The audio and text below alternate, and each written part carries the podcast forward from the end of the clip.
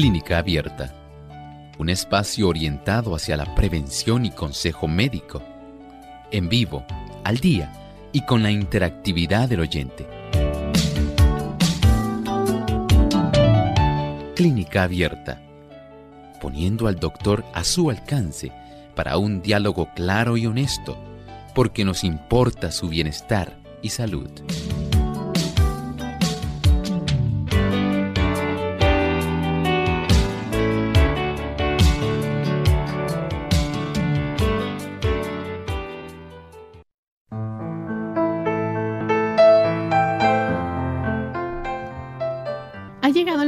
Usted hacer su consulta en nuestro programa de clínica abierta.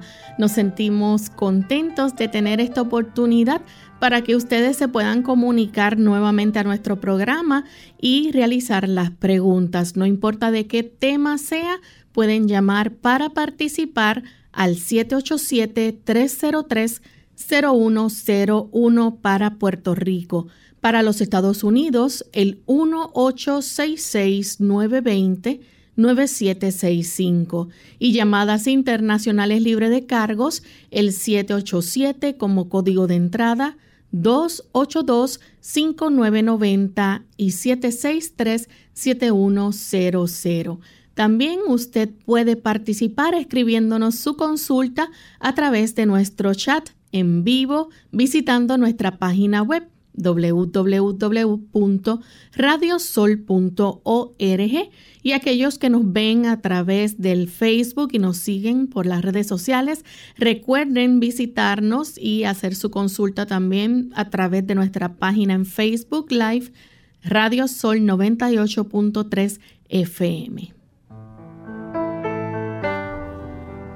Y ya estamos listos para comenzar a recibir a nuestros amigos hoy con sus preguntas. Nos sentimos contentos de tener esta nueva oportunidad en el día de hoy para escucharles y que puedan participar haciendo sus consultas. Así que sabemos que son muchas las personas que están en sintonía de clínica abierta y queremos que todos puedan participar.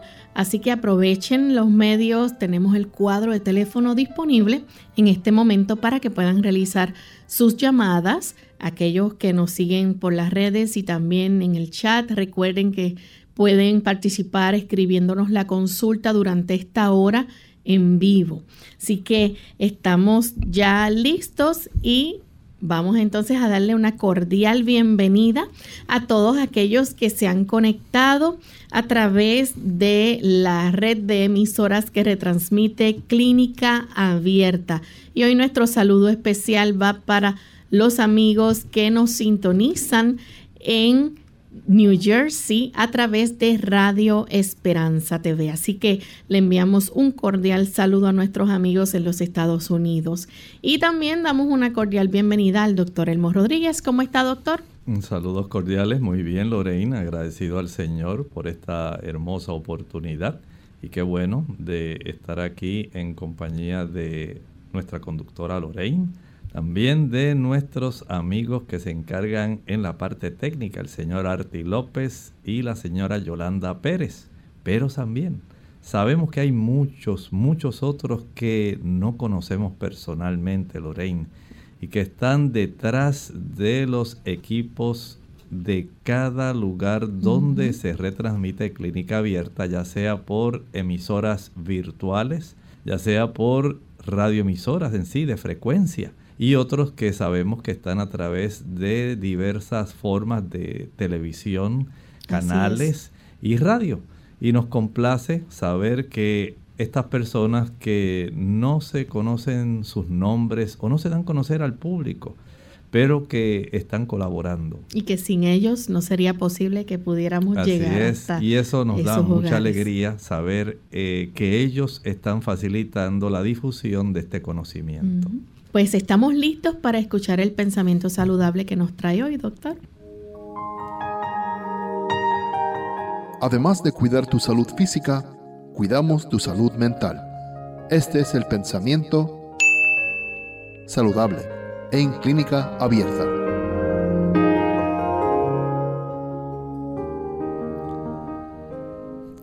Cristo es el manantial de la vida. Lo que muchos necesitan es un conocimiento más claro de Él. Necesitan que se les enseñe con paciencia y bondad, pero también con fervor, a abrir de par en par todo su ser a las influencias curativas del cielo.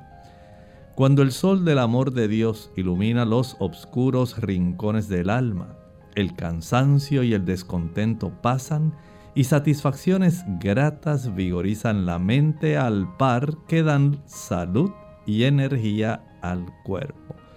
¿Ha procurado usted sorber de ese manantial?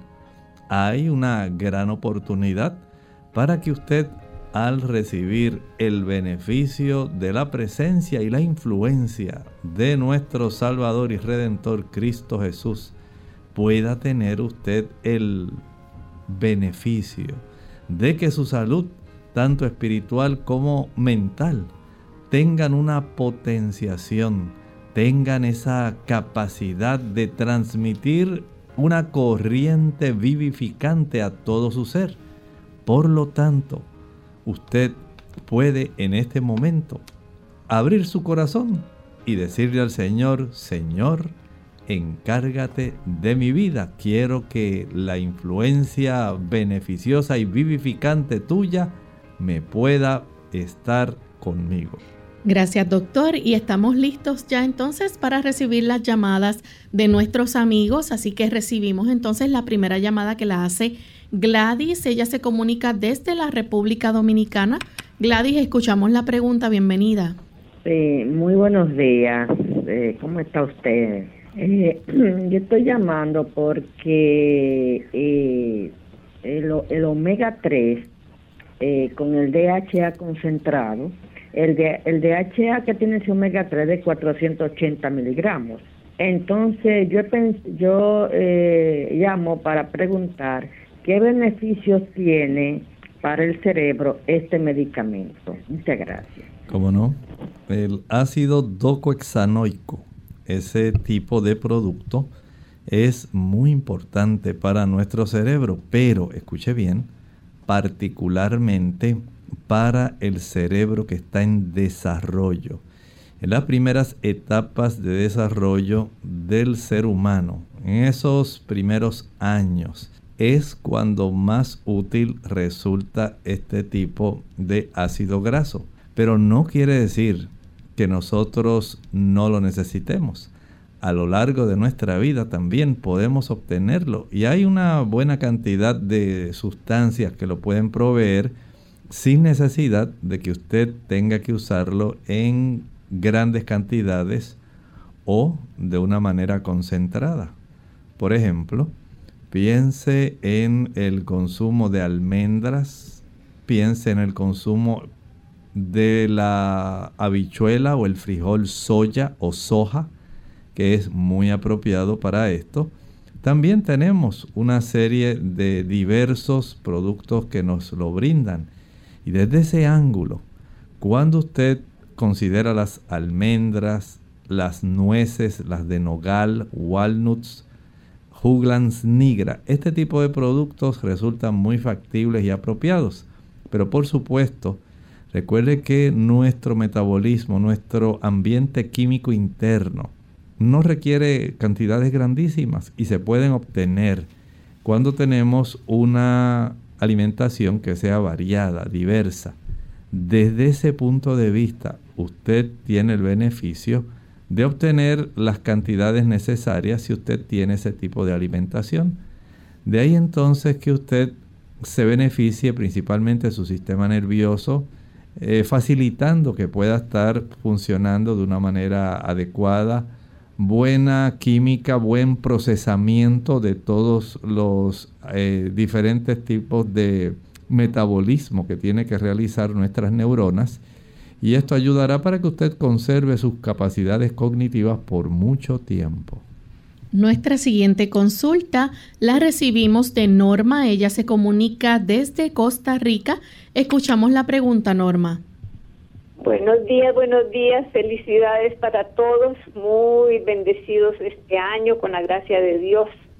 quisiera preguntarle al doctor, yo como celíaca y, y con situación de gastritis y de colitis este, intermitentes, eh, quisiera saber, hay una bebida que se llama kombucha.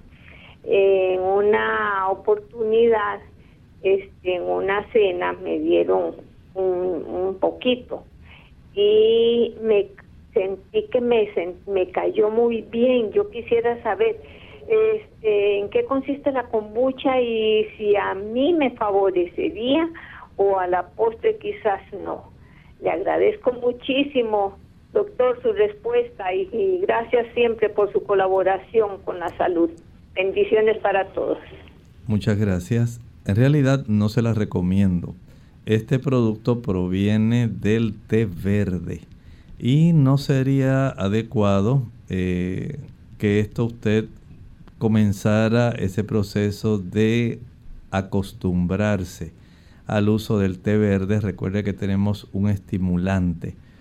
Hay personas que por sentir el beneficio de estímulo que da eh, la cafeína principalmente, facilitan el que esto ya se convierta en un hábito. Entonces, no debemos depender de sustancias que tengan que estimular nuestro sistema nervioso central porque lamentablemente después que pasa ese periodo de un aparente bienestar, de euforia, pues viene un periodo de depresión donde su sistema nervioso no se va a sentir bien y usted entonces va a tener dificultad para poder otra vez eh, tener esa sensación de bienestar, lo cual la va a llevar a que nuevamente usted eh, pueda entonces ingerir el té de kombucha y de esta manera usted va a estar en una forma cíclica tal como lo hacen las personas que ingieren café. Quedan después básicamente enlazados al café y ya si no tienen el estímulo cafeínico, no se sienten bien. Así que evite ese tipo de eh, asociación y de caer en esta trampa, porque si bien es cierto que inicialmente estimula, también es muy cierto que posteriormente deprime. Tenemos entonces a Mabel desde Mayagüez, Puerto Rico. Adelante, Mabel. Mabel. De los ejercicios. Sí, hello, ¿me escucha? Adelante. Quisiera saber si hay algún beneficio de los ejercicios hipopresivos para los abdominales. Según escuché, supuestamente son mejores que los abdominales normales y pues si tiene alguna contradicción. Disculpe, disculpe la interrupción. ¿Cómo se llaman los ejercicios? Hipopresivos. Ok, ¿cómo no? Que son los que uno respira o bota el aire y luego como que ah, vas a apretar el, el, abdomen lo más que pueda. Ah, muy bien. Por 10 segundos. Gracias por describirlo. Mire, eh, sí podemos decir que tiene un beneficio en cierta forma parcial. Escuche por qué.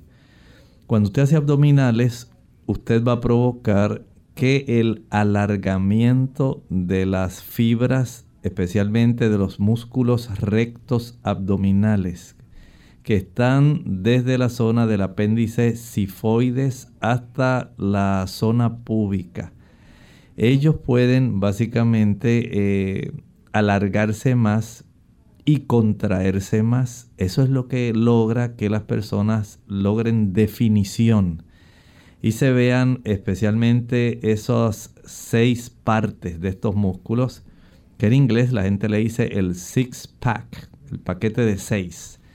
Pero cuando usted respira y eh, logra en cierta forma contraer y estirar no lo hace a la misma capacidad que se hace cuando usted hace el ejercicio abdominal. Pero, pero hay que eh, ver tanto un lado como el otro.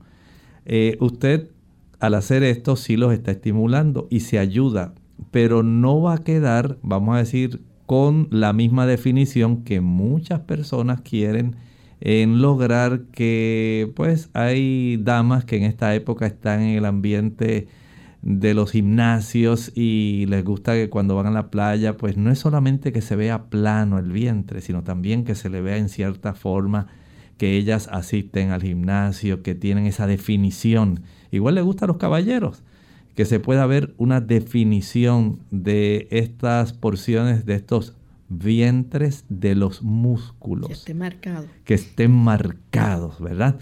Bueno, desde el punto de vista del beneficio, estos músculos abdominales se supone que nosotros los usemos diariamente de una manera continua. ¿Por qué?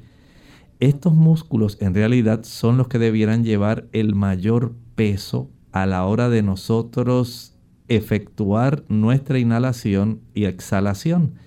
Para los procesos de respiración debiéramos utilizar estos músculos más que los intercostales. Los músculos intercostales tienen mucho que ver con el acercamiento de las costillas o el alejamiento de ellas. Claro, hay el mayor músculo, el más importante para esto es el diafragma. Pero los abdominales, cuando usted hace eso que estaba diciendo, usted facilita el que usted pueda realizar inhalaciones mucho más profundas, igualmente exhalaciones, y eso facilita que haya un mejor recambio del aire que se le llama volumen residual que queda en nuestros pulmones. De tal forma que usted va a estar estimulando todos los lóbulos de nuestros pulmones, los tres lóbulos del lado eh, derecho y los dos del lado izquierdo, para que la capacidad ventilatoria y la elasticidad de todos los bronquios bronquiolos sea todavía mayor el beneficio de hacer ese tipo de ejercicio abdominal, a quien más va a beneficiar es a los pulmones. Por lo tanto, no piense que porque no haya una definición tan precisa como cuando se hacen los abdominales tradicionales, usted no tiene un beneficio. Si puede hacer uno y un poquito del otro, pues creo que puede tener un doble beneficio. Vamos entonces a nuestra primera y, regresamos a nuestra primera pausa. Luego de nuestra primera pausa, entonces seguiremos atendiendo más llamadas. Duele la cintura o la espalda baja cuando los riñones tienen una infección seria o por cálculos que obstruyen la salida de orina por el esfínter. Consulta a tu médico. La familia unida jamás será vencida. Hola, les habla Gaby Zabalúa en la edición de hoy de EARP Viva, su segunda juventud en la radio, auspiciada por EARP. A pesar de saber que la prevención puede salvarnos la vida, ¿por qué no nos realizamos el control médico anual? ¿Por problemas monetarios o por creer que el seguro médico se estima que cada tres de 10 hispanos mayores no se ha realizado un examen físico en el pasado año. No obstante, enfermedades silenciosas como la hipertensión y algunos tipos de cáncer no presentan síntomas, sino hasta que la enfermedad está muy avanzada, por lo que prescindir del control anual puede ser extremadamente peligroso. Además del dinero y la falta de seguro médico, la barrera del idioma impide a muchos hispanos mayores examinarse anualmente. De la misma manera, quienes se sientan sanos tampoco al médico hasta que caen enfermos o es demasiado tarde. Aunque un examen médico pueda ser caro, la prevención siempre resulta menos costosa. Al parecer, aquí es donde vamos a recibir el mayor beneficio con la nueva ley. A partir del próximo año, todos los beneficiarios de Medicare recibirán un examen físico anual gratuito, entre otros servicios de cuidado preventivo. Por otro lado, iniciativas como Lleve a un ser querido al médico pueden ayudar con aquellos que evitan la visita médica a toda costa. El patrocinio de AARP hace posible nuestro programa. Para obtener más información, visita aarp.org oblicua viva.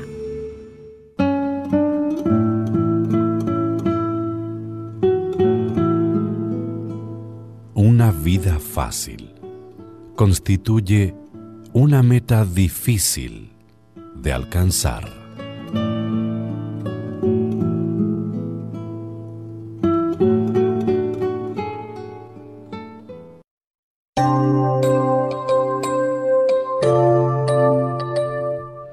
Y ya estamos de vuelta en Clínica Abierta, amigos. Continuamos entonces con Fabián. Él se comunica de la República Dominicana. Adelante, Fabián. Fabián. Bien, pasamos entonces a la siguiente llamada que en esta ocasión la recibimos de una anónima que se comunica desde San Juan, Puerto Rico. Adelante, anónima. Buenos días para los dos. Buen día. Yo les voy a le quiero preguntar al doctor, por favor, para cuál es el beneficio que tienen la semilla de aguacate y sus hojas. Por favor, muchas gracias por su contexto. Muchas gracias. Feliz día. Saben que muchas personas eh, tratan de sacarle el máximo beneficio a esa semilla. Algunos las utilizan para eh, bajar la presión arterial. Y sí, tiene un efecto en cuanto a eso. Usted va a encontrar que personas, algunas las someten en un rallador para hacerla en forma de té. Puede tener beneficio. Yo prefiero que utilicen mejor las hojas. Eh, porque hay, vamos a decir, menos sustancias que pudieran ser preocupantes. Hay personas que utilizan las semillas también para el cabello, para ponerlo más oscuro. Pero prefiero las hojas. Las hojas principalmente para aquellas personas que tienen eh, trastornos hipertensivos. Pero hay que usarlas con mucho cuidado en algunas damas que pudieran estar embarazadas y esto pudiera resultarles preocupante y pudiera desencadenar procesos de contracciones. Desde ese ángulo podemos decir que aunque tienen otros usos, lo más importante que, he podido descubrir es en relación al beneficio para la hipertensión arterial. Tenemos entonces la siguiente llamada que la hace Leida desde San Sebastián. Adelante, Leida. Leida. Continuamos entonces con Bárbara de Mayagüez. Adelante, Bárbara. Sí, buenos días. Buen día. Es para decirle al doctor a ver si me puede este, decir, recetarme o lo que sea. Eh, yo padezco de tiroides y padezco de diabetes tipo 2. En el resultado último me salió 940 el conteo de la el, el chemistry ese de la, el azúcar. Entonces, a mí en estos días, pues, no me va el azúcar y por la mañana pues, me sale bajitita. No me pongo la humulín, es lo que uso, y entonces este a las 11 me la cojo y me sale en dos y pico. Por la noche, como a las 8 de la noche, me sale en 7.3 o 6.1, también bajitita. A ver qué me puede decir. Y yo estoy Bárbara, disculpe. Bárbara, ¿nos puede repetir la primera parte de su consulta otra vez? Que apenas logramos entender lo que nos estaba diciendo. Pues que yo padezco de, de tiroides y la azúcar, diabetes tipo 2 entonces, ajá, me está saliendo bajita por las mañanas, no me estoy poniendo en ese momento la insulina, solo me tomo la limetiride, que es la que tengo para azúcar también, y entonces por la tarde me pongo 22 de humulín, y entonces a las 8 de la noche, pues me baja también el conteo del azúcar. Este, y el conteo de, del laboratorio me salió en 9.40. A ver qué él me puede decir que yo puedo hacer, porque me estaba saliendo bien alta, ahora me está saliendo bajita, pero después que desayuno que me volví me sube. Muchas gracias. si a usted lo que se refiere en cuanto al estudio laboratorio es la hemoglobina glucosilada, que está en 9.4%. Entonces, sí la tiene elevada. Lo único que ese tipo de estudio lo que nos da es una idea de cómo ha estado su nivel de glucosa sanguíneo en los últimos tres meses. puede ser que en las, no sé, las últimas semanas o algo así, usted haya tenido el beneficio de tener una reducción en la cifra de su glucosa sanguínea por su tipo de tratamiento, cosa que pudiera entonces eh, tener que ajustarse. Parece que el tratamiento que usted está llevando en este momento en relación a la insulina le está resultando bastante beneficioso y entiendo que aun cuando está usando este otro fármaco, debiera entonces ajustarse esta situación eh, ya que usted está usando el glimepiride. Por lo tanto, debe ir cuanto antes a su médico de cabecera para que se pueda ajustar la dosis. Esto es necesario eh, para que eventualmente cuando le vuelvan a practicar la próxima ocasión la hemoglobina glucosilada, usted pueda tener una idea más precisa de que en realidad usted va en la dirección de eh, el control adecuado. Bien, tenemos entonces a Nelly que nos llama de Aguadilla. Adelante, Nelly. Sí, González de San Juan, que se me cayó la línea. Adelante, González. Ah, sí, este, buenas tardes. Buenos días, gracias. Mire, yo quisiera, este, si me podía decir el... ¿Me oye? Sí, le estamos escuchando, adelante.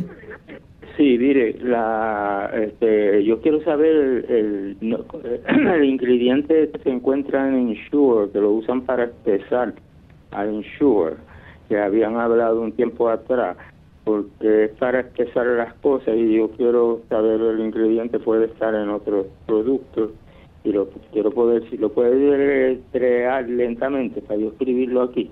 ¿Cómo no? Si recuerdo bien era el Carragenan. C A W R G E N A N. Carragenan. Bien, tenemos entonces la próxima llamada que la hace en esta ocasión Ana de la República Dominicana. Adelante, Ana. Sí, buenos días. Mi pregunta para el doctor es, eh, mi madre es, eh, tiene Alzheimer, pero ella tiene demencia senil, o sea, también. Entonces, quiero saber si cómo yo puedo controlar, aparte de pastillas que le dan, ella todos los días llora, llora, llora, llora. Eso es de depresión, ¿verdad? Entonces, yo quería saber cómo no que no sean cosas como que tengan droga y eso sí o o cómo yo puedo manejarla a ella cuando esa situación se me presenta. Gracias. Mire, lamentablemente cuando las personas están en este proceso de deterioro, los cambios químicos que se producen en las neuronas y en las células de sostén que están asociadas a las neuronas, la glía, todo esto va a trastornar no solamente el aspecto cognitivo, también afecta al sistema emocional. O sea que no piense que es que ella solamente está con ese tipo de actuación, con ese comportamiento, porque ella está en depresión, sino que es un trastorno tan grande a nivel de la forma como químicamente el cuerpo produce sus propios neurotransmisores y cómo también eh, transmite las señales para afectar esa interrelación que hay entre los diferentes lóbulos y los núcleos de la base del cerebro. Sin embargo, lo que voy a decir ahora, usted tiene que ser muy cauta para que pueda comprender lo que le voy a explicar. Dependiendo de los fármacos que ella esté tomando, especialmente para ayudarse con el aspecto de su Alzheimer y su problema de demencia vascular, hay personas que le pudiera beneficiar la hierba de San Juan, Saint John's Wort. Y esta planta que se llama botánicamente Hypericum perforatum, pudiera ser una ayuda en cuanto a este tipo de situación, pero usted tiene que consultarlo con el médico que la atiende, tratando de evitar que haya alguna interacción con los fármacos que ella ingiere actualmente. Tenemos entonces en línea telefónica a Francisco desde Fajardo. Adelante, Francisco. Ah, buenos días. Buen día. Este, me llamo Francisco Jiménez. Hace como dos semanas. Estoy que, que, que me salen los orines. Que, el problema que tengo. ¿eh? Muchas gracias, Francisco. Esto pudiéramos eh, verlo desde dos ángulos que pueden ser beneficiosos. Número uno, hay algunos ejercicios que pueden ser útiles para usted. Estos ejercicios requieren que usted aprenda a contraer los músculos de la base de la pelvis. En esa región son los músculos cuando usted está orinando y de momento usted quiere voluntariamente evitar que la orina salga, que el, el, chorro continúe.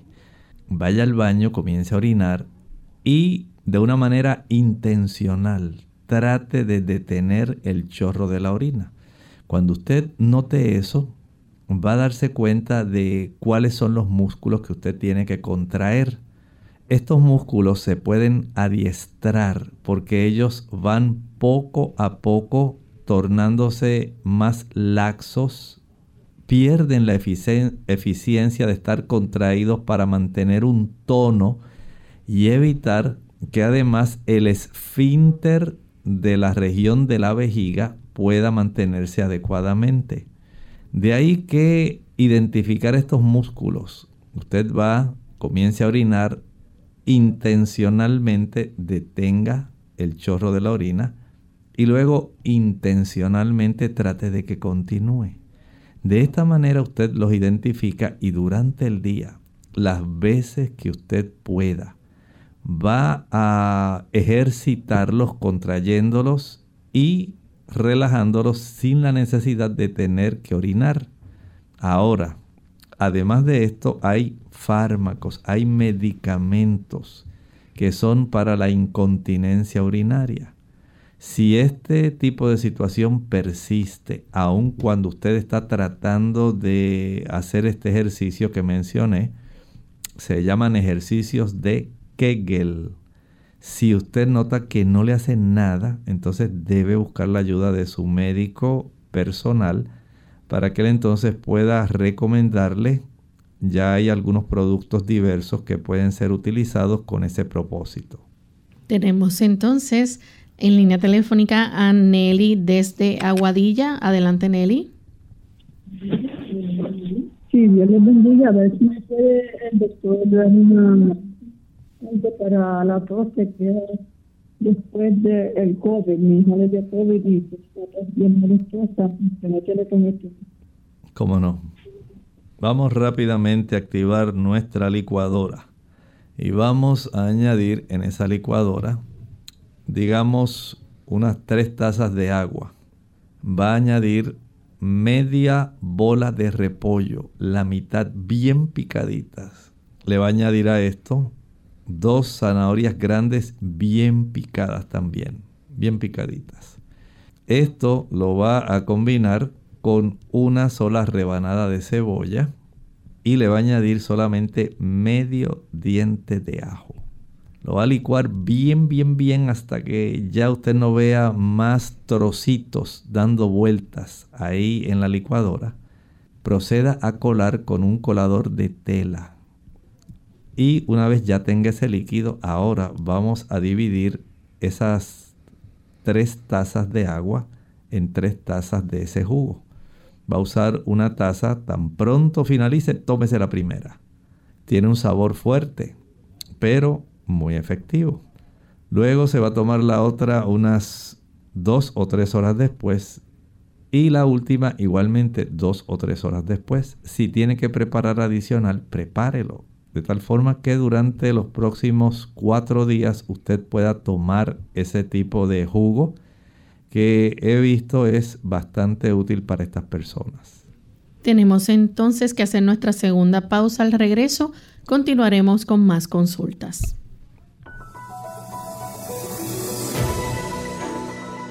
No te olvides de tu salud mental. El bienestar mental es una parte fundamental de la salud. La salud mental y la física están estrechamente vinculadas, pues si una no es buena, repercutirá negativamente en la otra. Hoy en día sabemos que el estrés está asociado a un estilo de vida menos saludable, propiciando adicciones al tabaco y al alcohol, y una peor alimentación. Es muy importante que te preocupes de cuidar tu mente tanto como tu cuerpo. Aquí hay algunos consejos de salud que pueden ayudarte a ello. Los humanos somos seres sociales, así que fomenta y cuida tus relaciones interpersonales con familia y amistades. Aprende a pedir ayuda cuando la necesites. Descansa, come bien y haz deporte. Valórate y acéptate tal como eres. Dedícate unos minutos al día. La meditación es un buen recurso para mejorar el bienestar mental. Fija uno o varios propósitos vitales, pues tener una motivación a largo plazo favorece la salud de la mente. Y no olvides, dedicar un tiempo especial para Dios.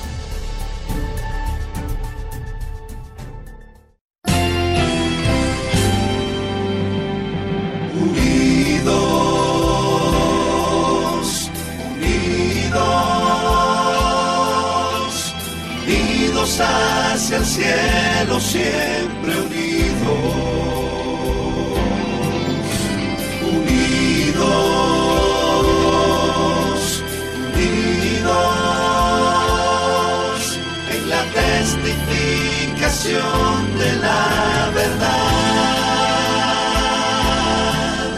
en la testificación de la verdad.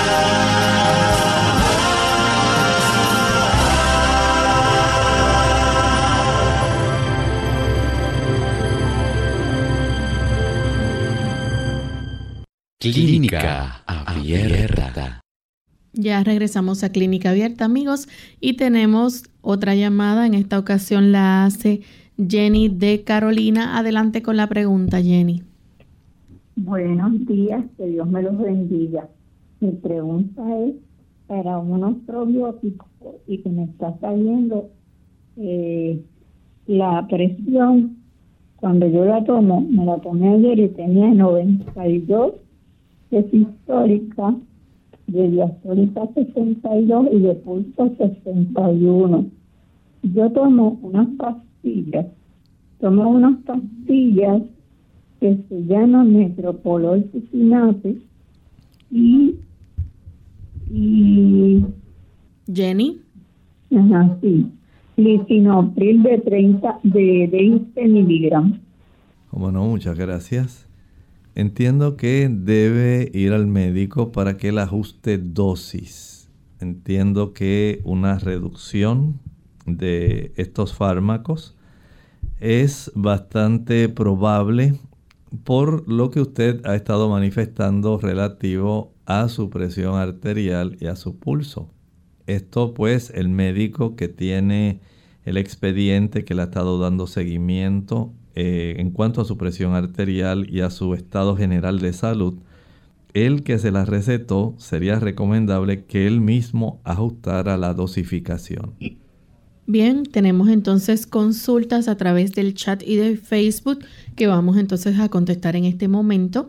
Tenemos de República Dominicana a Tania, 50 años, en una tomografía le salió el riñón derecho dilatado hasta el tercio discal, le hicieron análisis 24 horas de orina y proteína, eh, están fuera de los valores normales. No sabemos si esto ha sido más bien efecto de haber sufrido urolitiasis.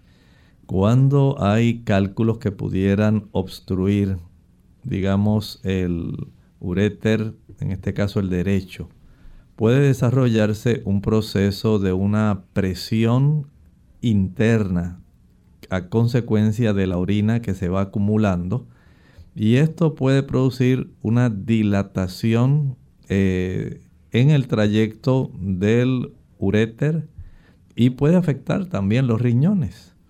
Esto pudiera haber ocurrido o que usted tuviera algún trastorno de una estrechez o adherencias por algún procedimiento en, eso, en ese uréter y esto haya facilitado que aumente esa presión interna y haya facilitado esa dilatación. Evitar el desarrollo de cálculos adicionales si fue la causa. O evitar eh, o si hay que corregir mediante cirugía las adherencias o las estrecheces que pudieran haberse desarrollado, pudiera ser lo ideal. Trate de hablar con su urólogo eh, y con el nefrólogo si usted eh, tiene esta oportunidad para entonces poder detectar y determinar cuál pudiera ser el mejor proceder por su caso particular. No es solamente decir que tiene el riñón dilatado y la porción distal. Hay que indagar en su expediente qué pasó anteriormente, qué facilitó el desarrollo de esto para corregir esa situación. Tenemos entonces a Judith Silva. Ella nos escribe desde Colombia, Bogotá, y dice que es bueno para la carnosidad en los ojos. Pregunta. Lo más que podemos hacer si está muy roja, utilizar algún tipo de, digamos, lavado ocular. Puede usar el té de manzanilla, es muy bueno para bajar el enrojecimiento. Pero muchas personas tienen que recurrir, número uno, a utilizar gafas de sol. Esto evita, evita la irritación que se produce por una exposición prolongada a los rayos ultravioletas que facilitan la irritación en esa área. También el evitar exponerse al humo o algún tipo de químico que sea irritante que pudiera facilitar el desarrollo de ese tipo de carnosidad que se llama terigion.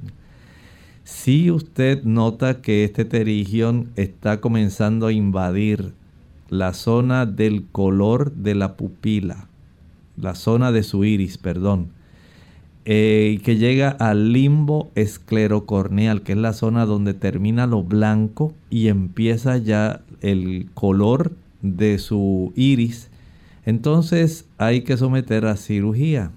Es una cirugía sencilla que ayuda para que esa carnosidad pueda ser eliminada.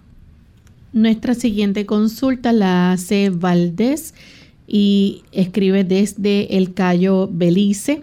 Pregunta, ¿cómo dejar el café poco a poco sin sentir los efectos negativos? En realidad no hay forma de dejarlo poco a poco debe ser eliminado de una sola vez y le voy a decir el secreto. Va usted a tener en mente lo que va a ocurrir. Este tipo de trastorno o este, digamos, esta etapa de supresión de la cafeína la va a pasar durante dos días. Digamos que usted decide mañana, ahora sí mañana, es el día que voy ya a dejar de usar el café. Bueno, usted primero va a comprar algún sucedáneo de café, algún sustituto. Puede ser café de garbanzos, puede ser café de cebada tostada con malta, que tienen sabores muy parecidos. Y esto ya le da una alternativa. Luego dice, voy a preparar dos baldes, dos cubetas. Y estos dos baldes usted en uno de ellos va a tener agua bien caliente, que no se queme. Y va a aplicar una bolsa de hielo sobre la cabeza. Va a sumergir eh, sus piernas o sus pies eh, en el agua caliente. Perdón, dije que iba a tener dos, solamente uno, uno nada más un balde o una cubeta, ahí va a añadir el agua bien caliente y sumerge los pies hasta la profundidad de los tobillos. Así que ahí tiene sus dos pies sumergidos, mientras en su cabeza tiene una bolsa con hielo, al mismo tiempo que sus pies están sumergidos en el agua caliente. Esto lo va a practicar durante 12 minutos, por lo menos tres veces al día si es necesario, por tres días. entiendo que dos días deben ser suficientes. Pero si lo tiene que hacer por tres días, hágalo por tres días. No va a ingerir nada de café. Nada, nada, nada. Pero usted va a tener a su disposición un galón de agua con limón. Así que calcule un galón de agua. Tenemos unos 4 litros. Usted va a exprimir en ese galón de agua aproximadamente unos 10 o 12 limones. Si son limones grandes, pues necesitará la mitad, 5 a 6. Pero si son limones pequeños, de 10 a 12. No le añada azúcar. Va a tener esa agua lista y va a comenzar a utilizar esa agua. El agua de limón va a ayudar a contrarrestar el efecto que tiene la cafeína en el sistema nervioso y va a facilitar que sea expulsada muy rápidamente. Así que en lugar de que usted sienta el llamado del café para que usted lo ingiera, ahora usted va a decir, ahora me está llamando el agua de limón. Y cada vez que usted sienta ese deseo de ingerir café, usted va a tomar agua de limón sin azúcar, sin miel, sin ninguna otra cosa. Agua de limón. Ese tipo de supresión, los efectos de no ingerir cafeína, van a durarle aproximadamente dos a tres días. Más de eso no le van a durar. El primer día va a sentir como que la cabeza le palpita, como que le quiere reventar es normal que eso suceda. El segundo día todavía tiene cefalea, tiene dolor de cabeza, pero ya no siente que la cabeza le va a reventar ni tanta palpitación. Ya el tercer día usted comienza a sentirse bien liviano y no tiene dolor de cabeza. Es muy poco probable que lo tenga. Así que todo está en el aspecto de la voluntad va a arrodillarse y le va a pedir al Señor, Señor, ayúdame para que yo pueda dejar de una sola vez este tipo de situación donde la cafeína me está dañando y estoy queriendo hacer cambios. Hágalo. Usted nunca se arrepentirá de haber dejado de usar la cafeína. Tenemos entonces a Vilma desde Perú que nos escribe y pregunta, dice que a su esposo le detectaron la Helicobacter pylori, ¿qué le pueden recomendar para matar la bacteria? Número uno, que no, no ingiera, no utilice café. Todo producto que facilite la ingesta de alguna sustancia que irrite el estómago va a facilitar la reproducción y el cuadro clínico de la infección por Helicobacter pylori. Así que el alcohol, el tabaco, el café, el chocolate, el cacao, el uso de el té verde, el uso también de el té mate, el ají picante, el chile, la canela, la nuez moscada, la pimienta, la mostaza, el vinagre, las frituras y los azúcares no son adecuados si usted quiere erradicar de una sola vez el Helicobacter pylori. Todos esos productos que mencioné facilitan la inflamación de la mucosa gástrica, de la mucosa del estómago. Y mientras esa mucosa esté inflamada, el helicobacter está de fiesta, está feliz, porque va a seguir viviendo y va a seguir reproduciéndose. Y entonces usted tratará de ir de un médico a otro tratando de erradicarlo. Sí, temporalmente lo puede hacer, pero como usted sigue con los mismos hábitos de ingerir sustancias irritantes, el problema continuará. Así que si usted puede evitar los productos que mencioné, y ahora dice, ah, voy a usar de las papas peruanas, que son excelentes, y añade en la licuadora una papa peruana grande, con dos tazas de agua. Licúa y cuela.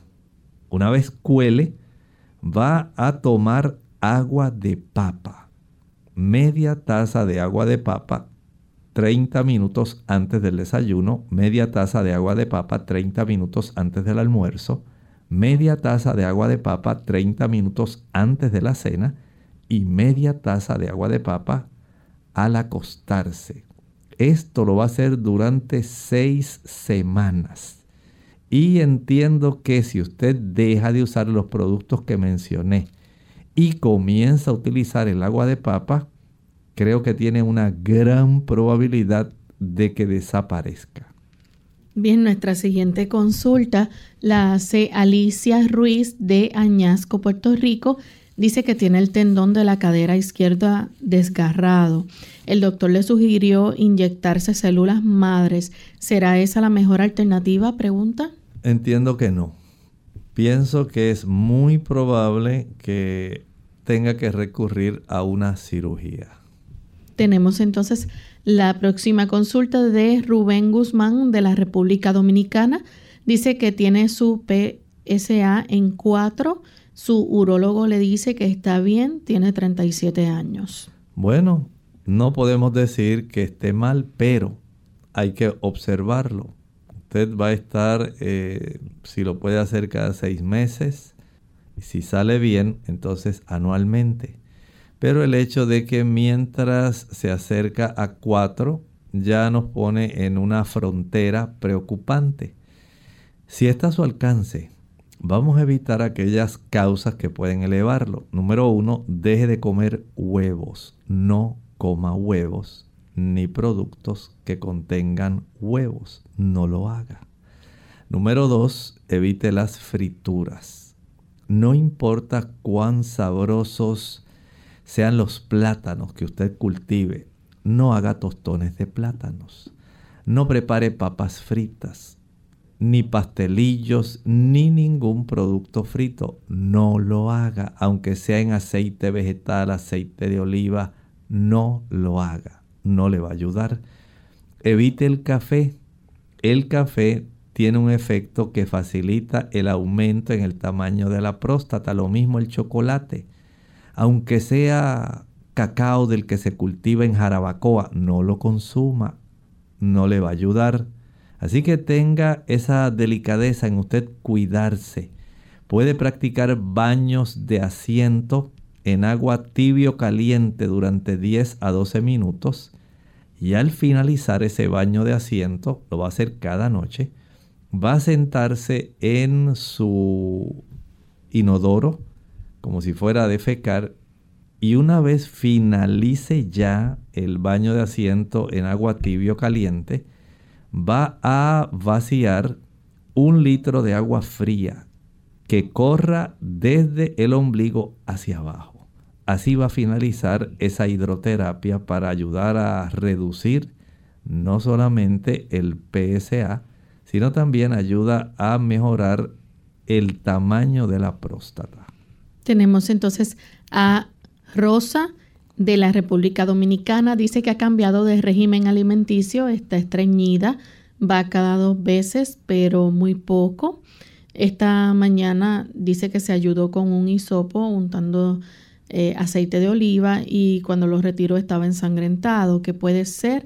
Y si le puede ayudar con algo, es la primera vez que le pasa. Eh, dice que lo del hisopo lo ha hecho otras ocasiones. Parece que se lastimó. Recuerde que esa área del ano es muy frágil, la mucosa de esa zona es muy frágil y además tenemos los plexos hemorroidales en esa área. Si eh, este procedimiento que utilizó pudo haber lacerado eh, tanto la mucosa como la superficie de alguna de estas venas, que en realidad son los, esos plexos hemorroidales, es probable que usted haya irritado y haya procedido a facilitar el sangrado en esa área. Eh, traten de hacer algunos cambios que le pueden ayudar. Por ejemplo, aumente el consumo de chinas, las naranjas, ayudan mucho a vaciar el intestino. Número dos, el mango. Excelente forma de vaciar el intestino, el consumo de mango. Número tres, la linaza, la linaza triturada, consumida dos cucharadas dos veces al día. excelente forma de ayudarse. Número 4, la toronja. Número 5, las mandarinas. Número 6, espectacular, el tamarindo. Excelente forma de vaciar su intestino.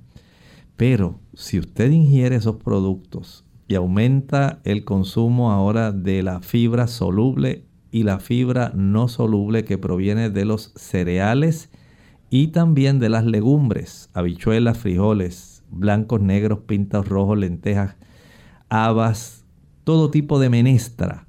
Ese tipo de productos va a ayudar para que usted tenga una mejor defecación y agua entre comidas, por lo menos unos, digamos, dos y medio a tres litros de agua va a ayudar para que haya una buena defecación y después de cada comida, en lugar de quedarse sentada, salga a caminar.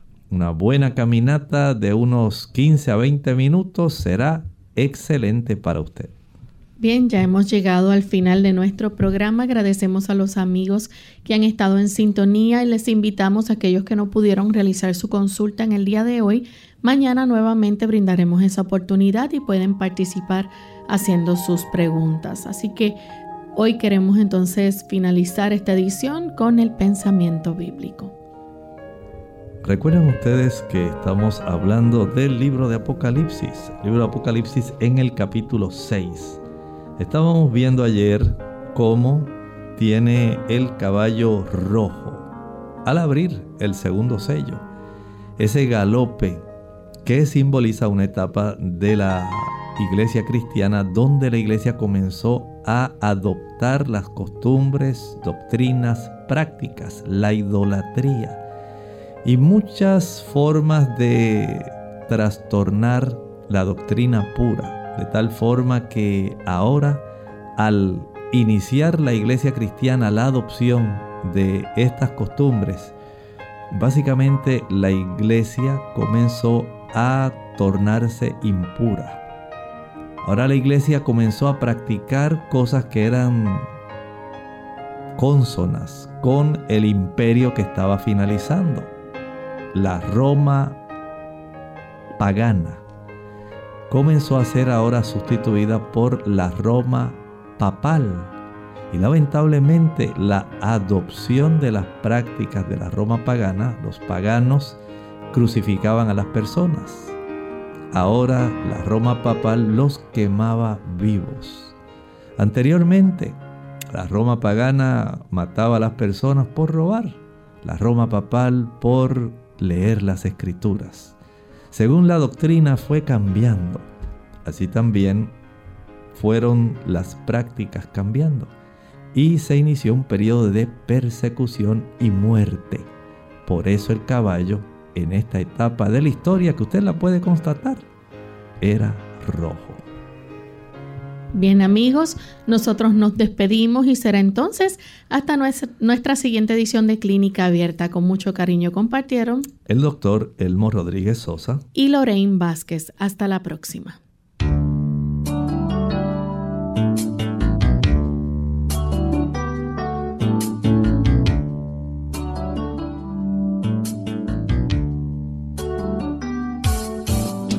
Clínica Abierta. No es nuestra intención sustituir el diagnóstico médico. Antes de poner en práctica cualquier consejo brindado en este programa, usted debe consultar con su médico. Hasta la próxima.